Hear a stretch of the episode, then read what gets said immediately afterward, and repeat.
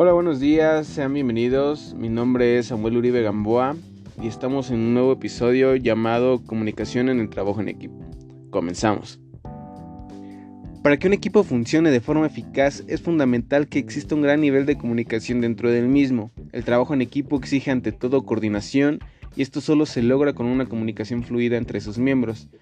La comunicación debe darse en todas las direcciones posibles, de arriba hacia abajo, es decir, del jefe hacia sus colaboradores, de abajo hacia arriba, de los colaboradores hacia el jefe y horizontalmente directamente entre los colaboradores.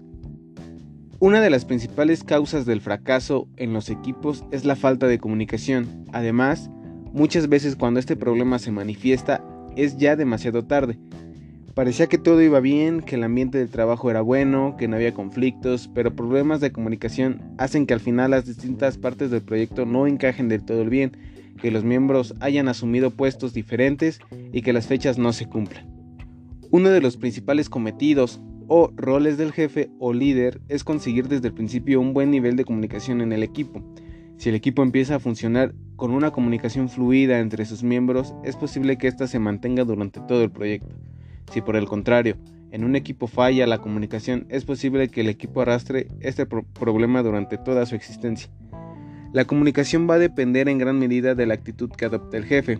Si este es una persona accesible con una política de puertas abiertas, que comparte con sus colaboradores la información que recibe, que fomenta el diálogo y el debate dentro del grupo, está señalando a sus colaboradores qué actitud debe imperar en el equipo. Si por el contrario se muestra inaccesible, no comparte información, critica las opiniones que no son coincidentes, es muy probable que en el equipo se imponga el secretismo, o sea que los colaboradores guarden información y en trabajos en equipo la información es poder. El, mantener reuniones periodísticas es una buena oportunidad para fomentar la comunicación dentro del equipo. Una comunicación fluida entre los integrantes del equipo se favorece cuando existe una buena relación personal entre ellos, o sea que haya confianza. El líder debe favorecer esta relación personal, siendo para ello muy útil promover actividades extralaborales, salir a comer, ir al cine, un café, etc. Como ya se ha comentado, no se trata de que los miembros del equipo tengan que ser forzosamente amigos íntimos, pero sí que exista una relación cordial entre ellos, como habíamos dicho, que exista confianza. Por último, es importante señalar que también el equipo debe preocuparse por mantener una comunicación fluida con el resto de la organización.